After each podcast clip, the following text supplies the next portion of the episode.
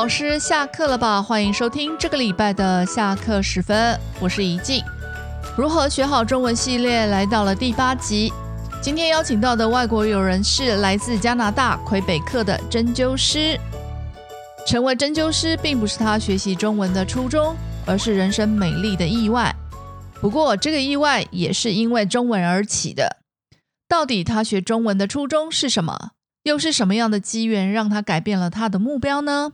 一起来听听他的故事。让我们欢迎加拿大的针灸师宋明和师傅。哎，你好啊，听众们好，对不对？对对对，不习惯了，不习惯哈。我叫你师傅，我也不习惯。是啊，第一次被访问，所以还没有。你知道，对访问者呢，第一个问题一定是那种，就是你要先自我介绍一下，就是你是哪里人啊，现在的职业是什么啊？然后，对。那我是加拿大人，我是针灸师，已经十年十多年了，十多年了，哇！正式的十年了，不正式十五年。我也是你的那个有有有有有有有哦，真的还蛮舒服的。好，不过以我在台湾，我是你的学生啊，这是比较重要的关系。呃，对，你的名字是怎么来的？因为我的英文法文名字是 Mario Bissonet。对，所以姓姓是 b i s s o n e t 所以我们中文选宋 b i s s o n e t 的第二个音，然后名和 Mario，就是我太太当时选的名字，因为它比较听起来很中文，不是 不是听起来怪怪的名字，就是要看起来像那个比较台湾人的名字这样子，对不对？是啊，嗯，比较比较顺。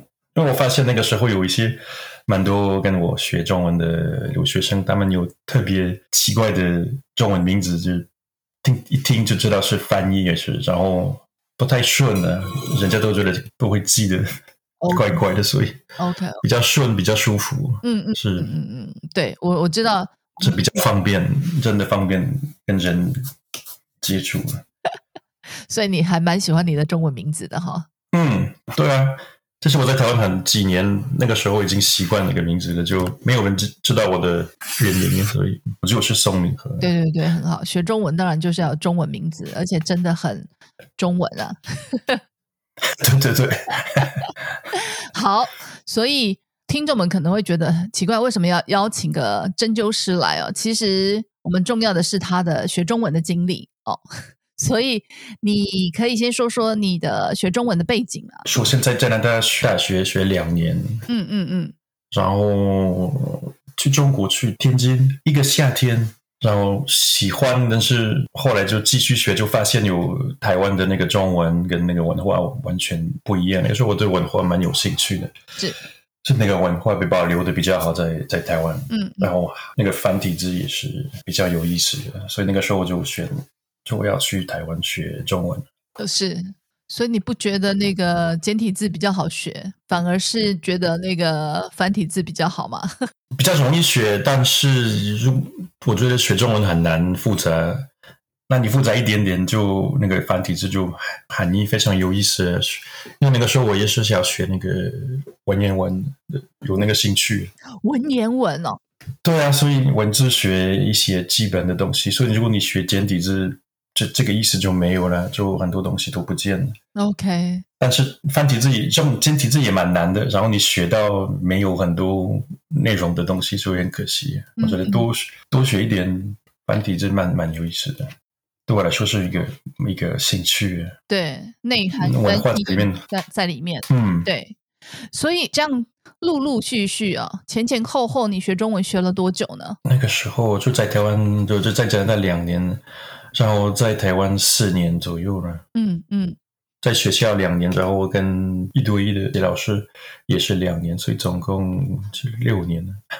哇，六年，对，然后学到了文言文的程度嘛？哎，对，一些东西，对。所以能学到文言文，表示就是一般的口语能力是没有太大的问题啦，就是像台湾人一样了嘛。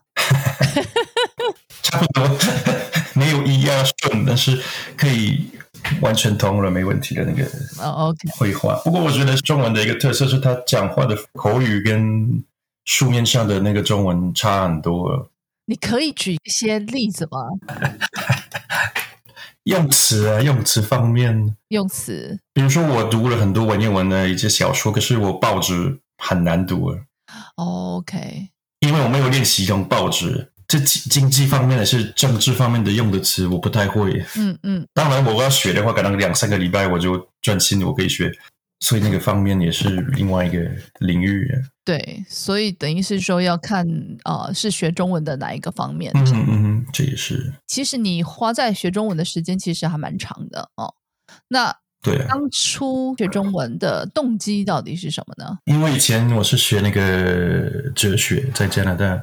哦，然后哲学有那个一个理论说，那个哲学家一个思想家的他的语言的系统，他用什么语言会影响到他的那基本的思想。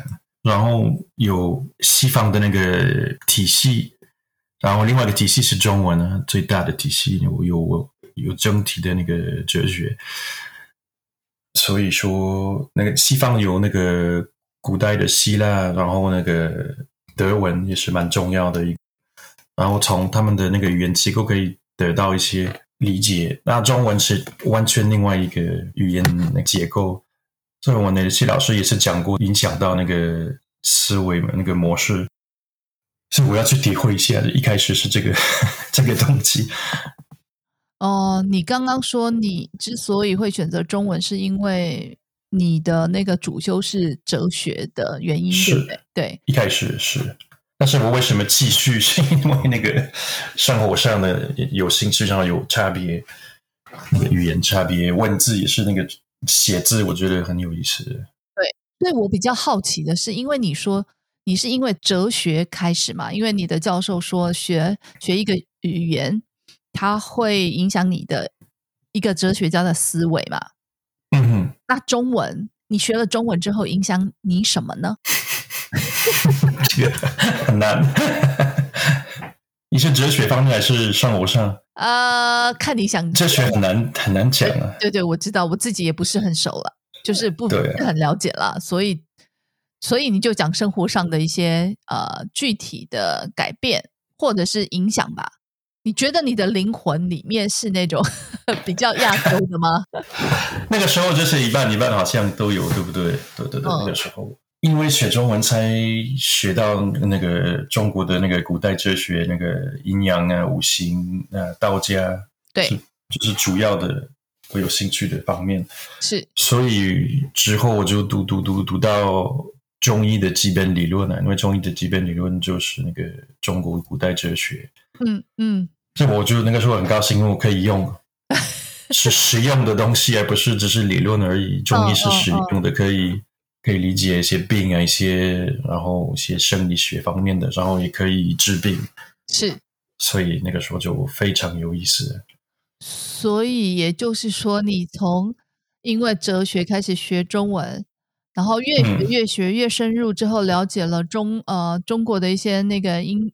就是五行，就是哲学的一些理论，就转到了中医这样子的意思吗？对啊，哇，是是，这个本来没有兴趣，我没有没有兴趣要当医生为什么那个帮助，但是我觉得可以帮助别人，是用那个理论是蛮有意思的，所以是意外的收获呢。没想到学中文会让你变成了走上中医这一条路。完全没想到，我本来要当老师。人生的惊喜就是在这里啊，对不对？我们回到那个学中文的这个部分好了。是的，你刚刚说在加拿大学了两年，在台湾学了差不多四年，对不对？嗯哼。然后去中国学中医，针灸跟中医，上海中医药大学学那个学中医。然后跟着一个一个老中医，跟他在在他的那个诊所里面学针灸。所以你最后到上海的中医药大学，其实不是学中文，是学中医理论。是啊，所以也不算是学中文的系统啦，对不对？对啊，不过我也是我的中文那个时候也继续进步，因为我用中文上课也是。不过又不是学专门学中文，对，是因为那个大环境是整天可以说中文的啦。所以我们回到那个。你的加拿大两年，然后台湾的四年，天津的几个月，你在这几个地方呃学中文，你觉得有什么样的差异吗？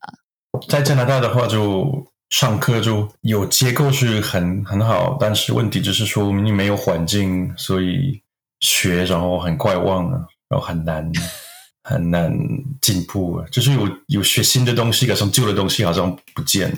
是，那所以那个发音跟那个词汇啊什么的都有进步了，可是很慢很慢，因为很容易忘了。然后一开始也没有把握那个那个声音那个四声不准的话，没有人懂啊。对对对对，对 而且有一个很容易有错误的感觉，嗯，就是说，呃，教中文的老师他们都习惯跟不会讲中文的人讲中文。什么意思？学生讲中文，所以老师都懂了。然后你去去餐厅啊，去别的地方试试看你的你学到的几句中文，没有人懂，因为四声都不对，然后用词各种各样的都不对，所以就就发现那个挫折感很大，那对不对？个老师不能靠他的说啊，我的老师听得懂，所以我就整到那个程度了。这个这个情况是在台湾的时候呢，还是就都有了，在这里也也比较明显。在台湾，因为环境，所以慢慢慢慢的就就讲的比较好了，有有标准一点，又被嗯听懂了。嗯嗯嗯所以我那个时候发现那个问题，我就去找专门找一个一个人跟我教我那个发音，只有发音课，学了几个月，然后真的是一直一直调整，调整到我能学新的东西，马上应对了。所以等一下，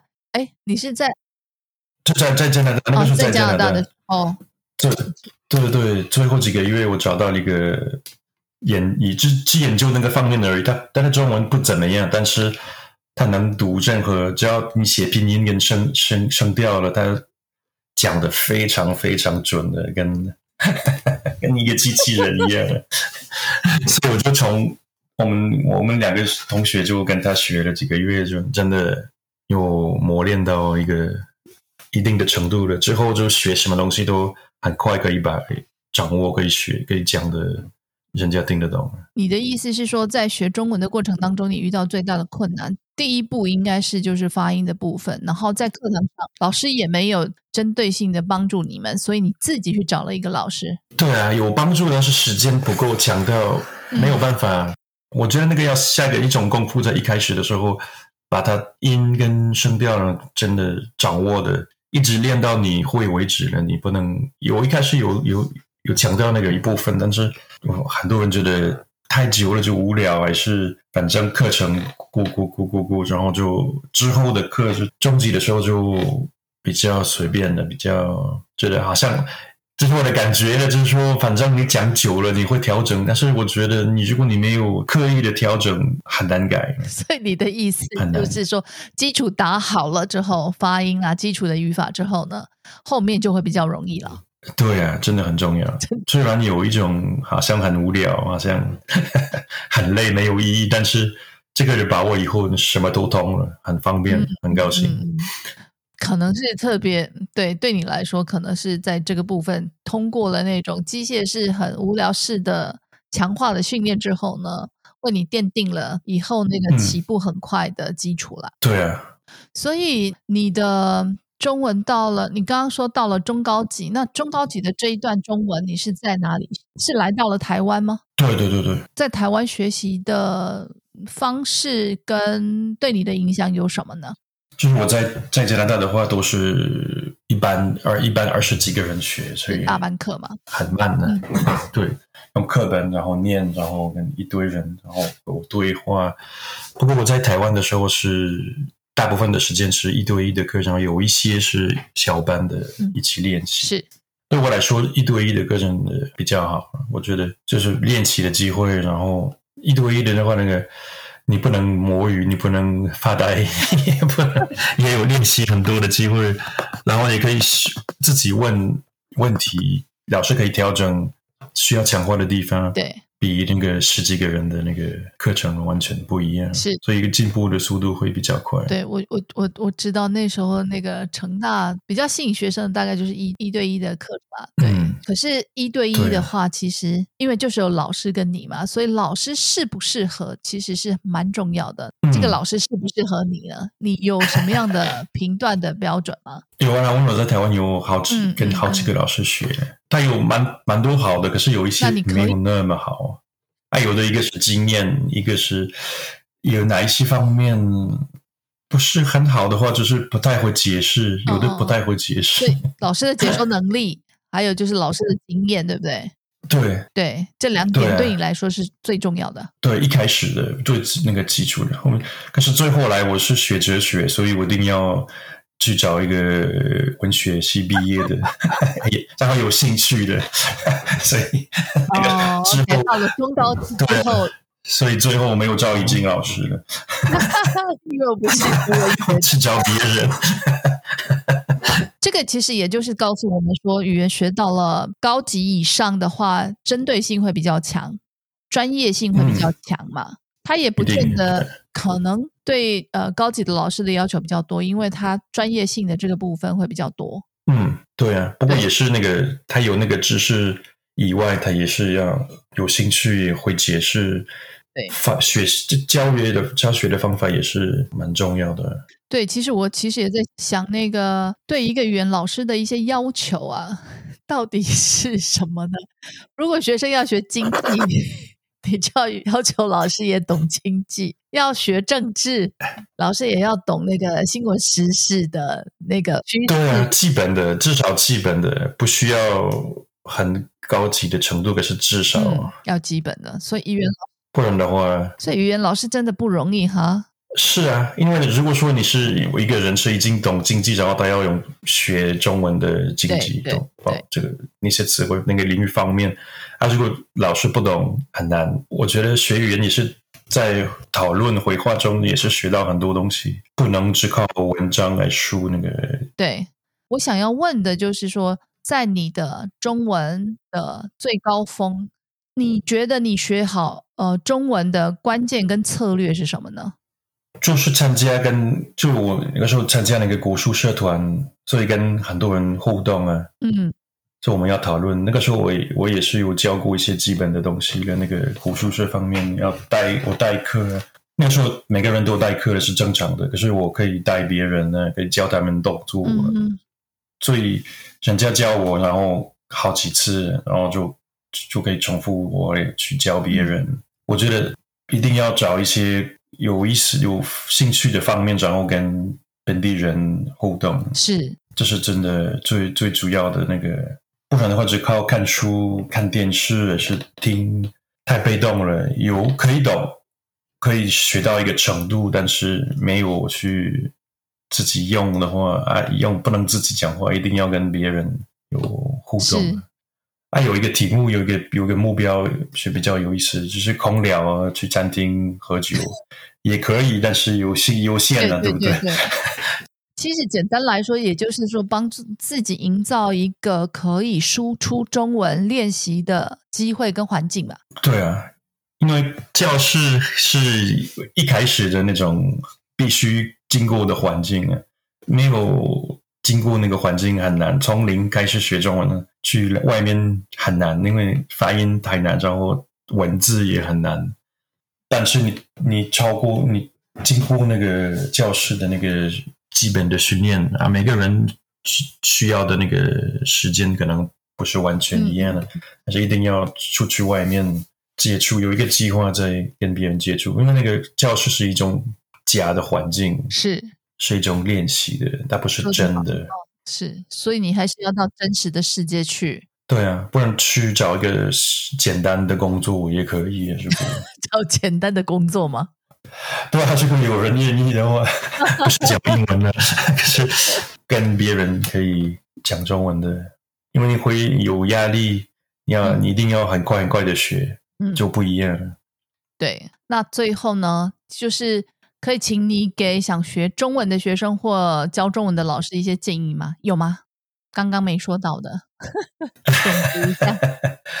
就是那个讲过那个基本的那个语发音去强调那个是很重要。是，呃，找到一个像说那个一个社团，那是一个有兴趣的一群人，跟他们互动啊啊，对对对，那个很重要。如果如果有幸有有机会去一个讲中文的地方，在那边学中文，跟一些各种各样的国家的同学什么的，一定要跟他们只讲中文。这是我们在台湾做的一个很重要的，不是发愿的，可是差不多，就是说我们。不要再讲我们的母语，只讲中文。哇！所以你们那时候有一群学生，就是有这样的坚持跟想法吗？对，有一群就都是这么想。对，然后不跟我们讲那个，跟我们不一样的，就是不跟他们接触了，就是哎 哎，就就 That's it，不不讲了，因为太浪费时间了。其实也就是说，要下定决心了。对，那个很重要。如果你要学的话。只讲中文真的是进步的速度非常的快，是跟讲一半一半的真的是差很多。那个时候有有一些同学，他们也是没办法，可是要去晚上啊什么周末要去工作教英文教家教什么的蛮多的，然后他们讲他们的母语很多，所以他们进步的速度真的比较慢，有差。对，真的真的有差。也遇过一个那个德国人，他说为什么台湾人遇到他都要讲英文呢？所以呢。只要有台湾人问他你会说英文吗？他就说不会，拒绝说英文的环境。对对对，要要要有种开玩笑这样的方法，可是要真的要强迫自己只讲中文，那是很重要的。是这个是学生的部分呢，那老师呢？那老师也是能尽量讲中文，也比较。你遇过老师讲英文的吗？也是很多老师会高兴的讲英文呢，是是免费上英文课。可是，如果你不讲学生的母语，会呃，如果是刚开始啦，学生会有很大的压力，所以应该要讲学生的母语，或是学生听得懂的其他的语言带入中文，不是吗？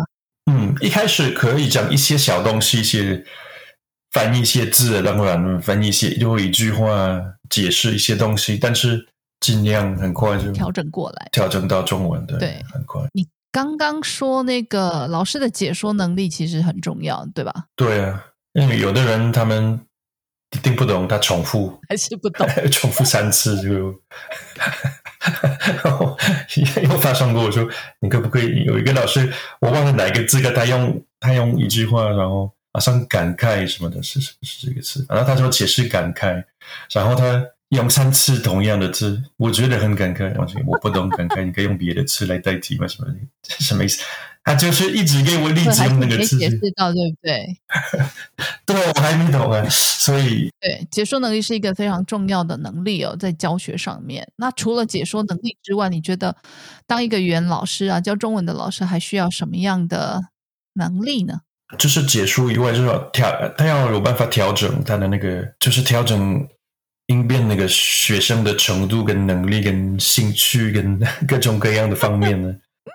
好，非常简单的讲一讲哦，然后这样听下来，觉得一一个语言老师真的太难当了，这样 什么能力都要有。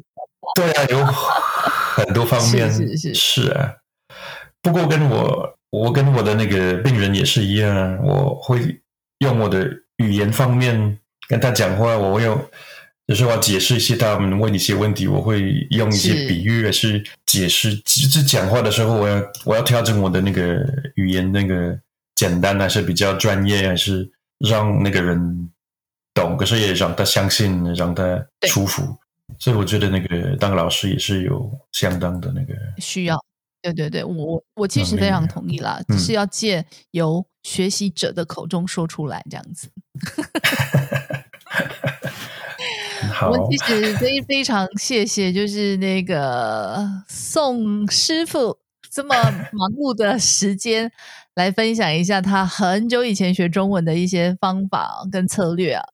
那为了回馈他呢，我们最后给几分钟，让他介绍一下他的针灸工作室，对吧？你的针灸工作室有没有名称呢？没有啊，没有吗？没有，这是我的名字而已。比较简单，叫宋明和针灸工作室这样子吗？对啊，嗯，是 My Business 这种是师傅的发文名字的。对啊，因为我们不能开公司，只能用我们的名字，所以就这样比较容易被找到了。然后人家如果过了几年要回来找名字比较方便。就所以你你你的工作室在哪里呢？是在魁北克的那个 Boucherville，在蒙特利尔的附近。OK，所以如果听众们，如果你们在附近哦，然后需要针灸的话，放松可以去找我们宋明和师傅。我我先生真的呃几年前吧去找你们的时候，对我是我先生的那个背还是哪里我忘记了，应该是背啊，真的对，非常非常的不舒服，然后就被那个明和师傅。针灸过之后呢，马上舒缓了非常多。没办法，他只是来几天了。对，所以如果我们想要呃了解呃，就是查一下你的工作室的话，就是有什么关键字呢？就我的名字，用 Mario Bisson，Acupuncture。对，用法文还是用中文也可以。中文没有，应该找不到。对，用你的名字。还有什么关键字吗？就名字就可以了。对啊，名字跟针灸师就 acupuncture 就可以了。OK OK，好，非常非常感谢今天那个宋明和来，我还是我还是习惯叫他全名哦，宋明和。对对对，跟我们分享 习惯对哦，他学中文的历程跟过程哦。他本来太太是要跟我说，哎，跟他讨论一下哲学，可是我应该要自己先学一下好了。还可以跟你个话题呗。之后，之后，之后，之后啊，真的非常谢谢宁和的分享哦。啊，谢谢你，让我回想很多有意思的回忆。天哪，我觉得两个老人在回忆当年，回忆也是人生过往的深刻美好哦。能跟二十多年前的学生聊一聊那一段学中文的年轻岁月，真的是挺感动的。那么我们访谈就在感性下结束，音乐之后紧接着就是文化小知识。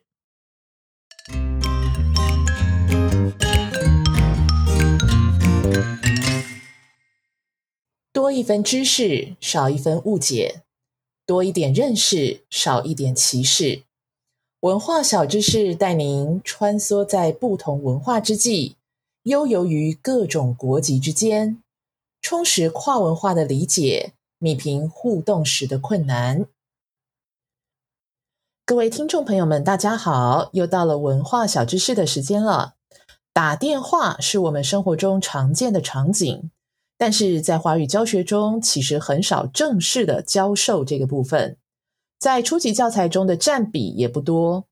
以当代中文课程和新版实用视听华语第三版两套教材来说，在初级部分都各只有一课的内容是以电话里的对话来呈现的。我想这是因为我们主观的认为谁不会打电话？因此，就算在教这两课的时候，相信老师们还是会把重点放在课文中的其他内容，而不是电话礼仪。但是呢，事实上，不同国家的电话礼仪是不尽相同的。以拨电话和挂电话两个部分来看，就有很大的差异。以台湾人来说，拨打电话的时候，我们一般会先说“喂”，然后说出自己要找的人。比方说，请问王大明先生在吗？呃，如果更正式一点的，可能会说：“请问是王先生的电话吗？王大明先生的电话吗？”或者是啊，请问是二三五六七五二八吗？当要挂电话的时候，我们会说谢谢、再见，或者是拜拜。美国人在拨打电话的时候会说 hello，或者是 hey。挂电话的时候也会说 bye，或者是 goodbye。基本上跟台湾差不多。与此类相似的国家呢，有埃及啊、俄国、法国、日本、英国、泰国等等。在挂电话的时候，上述国家有的就说再见，有的呢会说啊，希望很快能与您见面等类似的话。虽然有点不同，但基本上的意义一致。不过比较特殊的有两个国家，韩国和中国。韩国人拨打电话的时候会说 y o b s a y o 这句韩文的意思是“看过来”。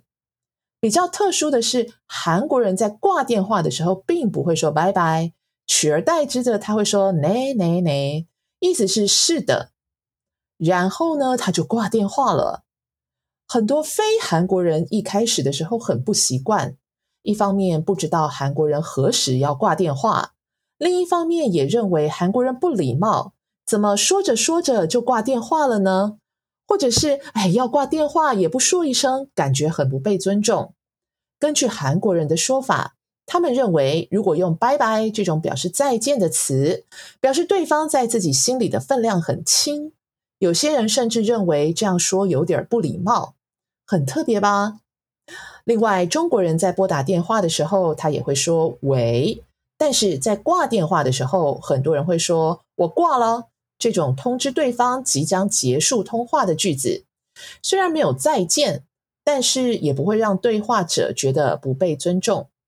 最后，我们要提到的一点是，如果需要先自报家门的时候，英语母语者的学生常常会说“这是某某某”。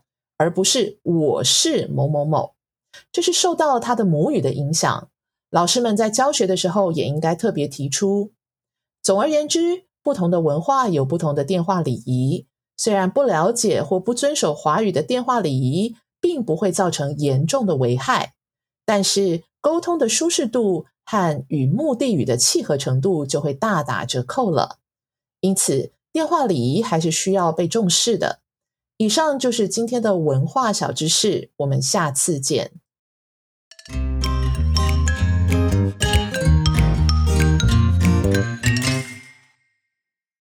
节目又到了尾声了，希望今天访谈的内容对老师们有所帮助。另外，若在回北课的朋友需要针灸的话，可以去试试宋明和师傅的针灸技术哦。我们来个工商时间。二零二二年第一季线上进修讲座持续报名中，第一季第一场即将在本周五晚上开讲，主题是“荆棘之地，耀眼之花”，谈我跟佩文老师的过去与现在的人生故事。曾经信用破产，曾经走上黑道的我们是如何成为今天的我们呢？我们一路走来的心路历程，能带给大家什么样的启发呢？别错过哦！另外有一门初阶华语师资养成线上五班。提供对于华语教学零基础的朋友、老师们上的时间是星期一晚上七点到九点，二月七号开始上课。还有一门后课班，语音教学纠音也有 SOP 后课八班，时间是周二上午十点到十二点，最快二月八号开始上课。若对以上讲座课程有兴趣的老师，欢迎到我们说吧语言工作室的官网 sblc.tw 或到脸书粉专社团报名。那么今天的节目就到这里，感谢您的收听，下周再见喽。